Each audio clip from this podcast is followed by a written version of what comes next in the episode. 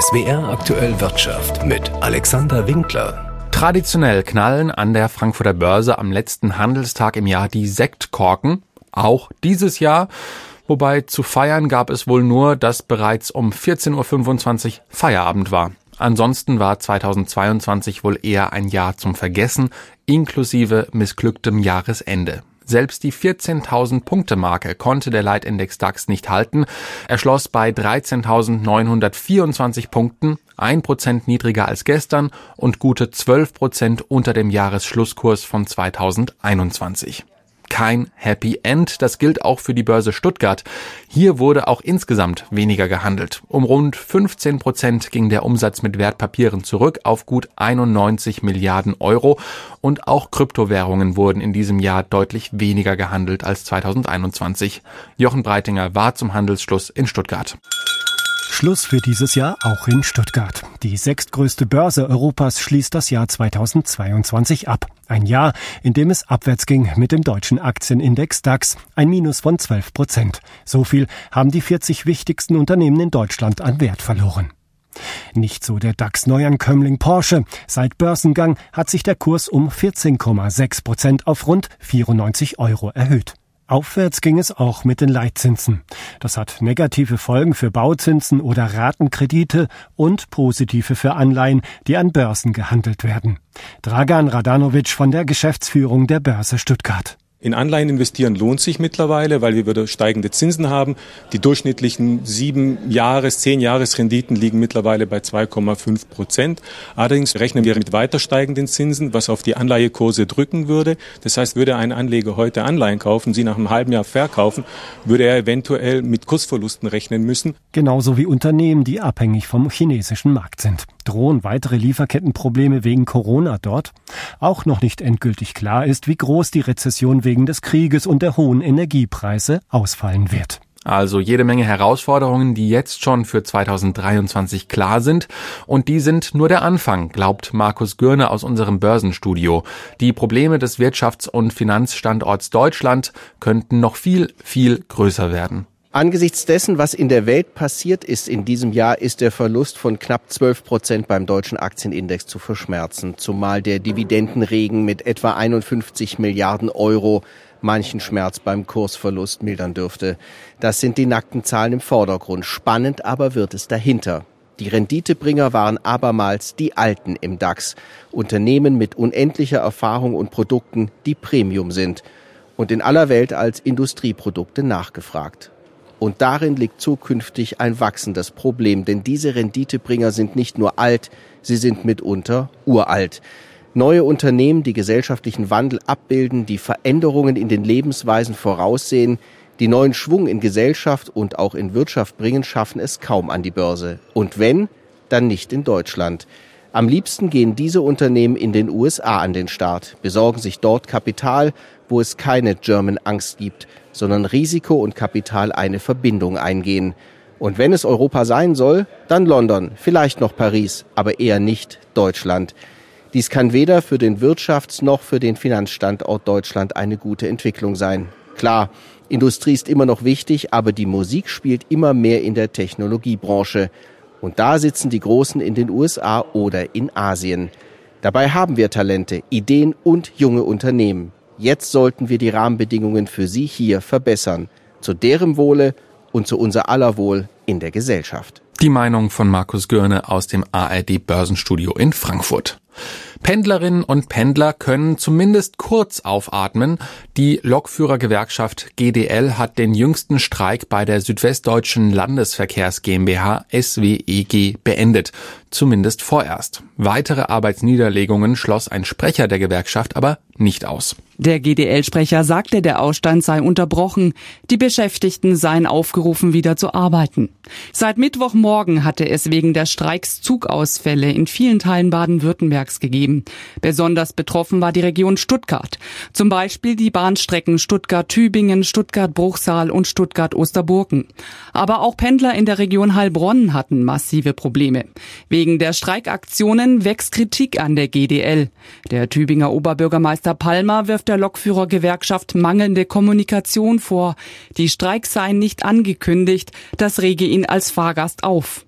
Hintergrund der Streiks ist ein Tarifkonflikt. Die GDL fordert, dass in der gesamten SWEG ein einheitlicher GDL-Tarif gilt. Die SWEG lehnt das ab. Christina Erdkönig, Stuttgart. Kennen Sie Das hier ist Wasser? In dem Essay beschreibt David Foster Wallace unter anderem, wie wir Menschen oft vergessen, dass die Welt, in der wir leben, nicht gottgegeben und unveränderlich ist. Er nimmt dafür das Bild eines Fisches, der nicht wahrnimmt, dass alles, was ihn umgibt, Wasser ist. Ähnlich verhält es sich oft mit unserer Wahrnehmung des EU-Binnenmarktes, den es am Wochenende seit genau 30 Jahren gibt. Keine Grenzkontrollen, arbeiten und leben, wo wir wollen, eine gemeinsame Zollunion, Freizügigkeiten also, die wir oft als alltäglich ansehen. Dabei ist auch dieser Teil unserer Gesellschaftsordnung alles andere als selbstverständlich. Nicht zuletzt, weil der EU-Binnenmarkt ein absolutes Megaprojekt ist, wie unser Korrespondent Holger Beckmann zusammenfasst. Fast 500 Millionen Menschen, 24 Amtssprachen, die 27 EU-Mitgliedstaaten plus Norwegen, Island, Liechtenstein und die Schweiz, ein gemeinsames Bruttoinlandsprodukt in Höhe von mehr als 15 Billionen Euro. Kurz ein einheitlicher Wirtschaftsraum, der nach den USA und China der drittgrößte auf diesem Globus ist. Das ist der europäische Binnenmarkt. Zweifelsohne, so sehen es internationale Ökonomen, ein Wirtschaftsblock mit einem erheblichen Einfluss und das ohne ein eigener Staat zu sein. Das findet sich so auf der Welt, sonst nirgendwo. Die Idee dazu geht zurück auf die römischen Verträge, mit denen im Jahr 1957 Deutschland, Frankreich, Belgien, die Niederlande, Luxemburg und Italien den Grundstein für die spätere Europäische Union legten. Mit der gemeinsamen europäischen Akte, die dann 30 Jahre später in Luxemburg unterzeichnet wurde, war der entscheidende Schritt zum tatsächlichen Binnenmarkt gemacht. Der niederländische britische Außenminister Van den Broek sagte damals, zum ersten Mal regelt eine gemeinsame Akte auf einmal die Entwicklung unserer Gemeinschaft und ihrer gemeinsamen Politik. Das erlaubt uns, unsere Wirtschaft und unsere Politik zusammen weiterzuentwickeln und vermindert auf diese Weise das Risiko eines Bruchs unserer gemeinsamen Institutionen. Der Staatenbund der Europäischen Union sollte damit etwas bekommen, was ihn auf Dauer und verbindlich zusammenhält. Der gemeinsame Markt ist dafür ein Schlüssel gewesen, denn von den offenen Grenzen und den sogenannten vier Grundfreiheiten profitieren seitdem alle Mitgliedstaaten und ihre Bevölkerungen. Es ist der freie Personenverkehr ohne Grenzkontrollen, der freie Warenverkehr und der freie Austausch von Geld und Kapital genauso wie jener für Dienstleistungen. Der EU-Binnenmarkt ist Motor der europäischen Integration und macht es möglich, dass Unternehmen ihre Produkte überall in ganz Europa verkaufen, dass wir als Bürgerinnen und Bürger ähm, überall leben und arbeiten können, aber auch, dass wir als Verbraucher die höchsten Verbraucherschutzstandards in der ganzen Welt haben. Sagt die grüne Europaparlamentarierin Anna Cavazzini. Sie ist Vorsitzende des Binnenmarktausschusses im Europäischen Parlament und davon überzeugt, dass dieser Markt allen Menschen in Europa tatsächlich handfeste Vorteile bietet. Hohe Verbraucherschutzvorschriften, etwa bei der Lebensmittel- oder Arzneimittelsicherheit, seien dabei das eine, ein verbessertes Produktangebot das andere. Für das Lebensgefühl wichtig seien auch die offenen Grenzen. Eine Studie der Bertelsmann Stiftung hat errechnet, dass der Binnenmarkt jeder Bürgerin und jedem Bürger allein in Deutschland jährlich einen Einkommensvorteil in Höhe von rund 1000 Euro bringt. Überprüfen lässt sich das kaum, aber im EU-Parlament sagen viele, wer sehen wolle, ob es ohne Binnenmarkt besser sei, der könne sich ja einfach das Beispiel Großbritannien und den Brexit anschauen. Richtig ist, noch immer und nicht überall funktioniert der Binnenmarkt wirklich reibungslos, was sich derzeit etwa an der Energiekrise zeigt. Einen gemeinsamen europäischen Strom- oder Gasmarkt gibt es nicht. Die Versorgung in allen Mitgliedstaaten zu sichern, ist ein massiver politischer Kraftakt. Und in der Corona-Krise Krise haben viele Staaten ihre Grenzen geschlossen, es hätte damals nicht viel gefehlt und Europas wichtigstes Fundament wäre eingestürzt.